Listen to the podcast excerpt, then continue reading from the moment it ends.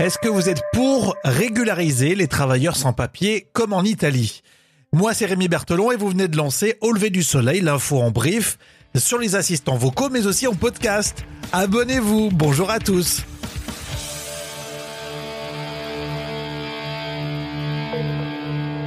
Au lever du soleil? Avec Rémi. Non mais c'est vrai, un abonné, ça vaut au moins deux auditeurs lambda. À la une de ce podcast, l'Italie qui régularise les travailleurs sans papier. Alors bien sûr, c'est beaucoup plus ciblé que ça. C'est le gouvernement qui a décidé de régulariser temporairement des travailleurs sans papier qui exercent dans le domaine de l'agriculture et des services à la personne. On a écouté et regardé France 24. À l'extérieur de cette association d'aide sans papier, Ibrahim attend avec un espoir pouvoir bénéficier de la régularisation annoncée par le gouvernement italien. Originaire de Gambie, il a débarqué en Italie en 2016 après avoir traversé la Méditerranée.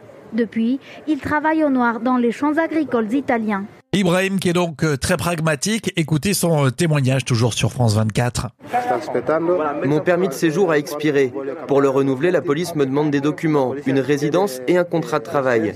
Ici, en Italie, on peut travailler, mais jamais avec un contrat.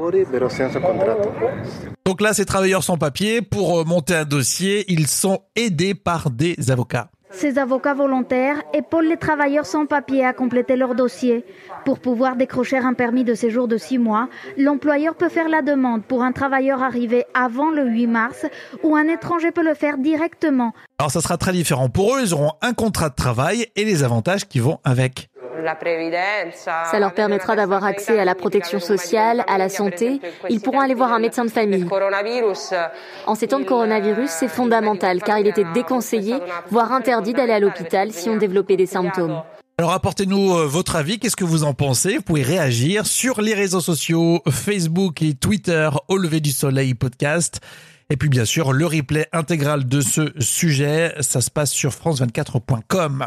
Alors dans l'actualité euh, musicale, il y a Loïc Notet qui euh, sort un album, Siligomania, un album fédérateur, éclectique, nous dit-on.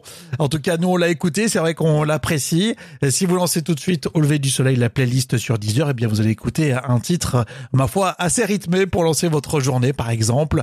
Heartbreaker, un titre pop et funk.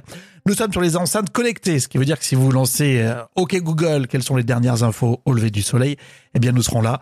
Tout comme Alexa active au lever du soleil podcast, le skill sera donc activé. Euh, Dans l'épisode précédent, on parle de l'Algérie et du Maroc, c'est deux visions différentes hein, sur la gestion du Covid-19. Belle journée à tous.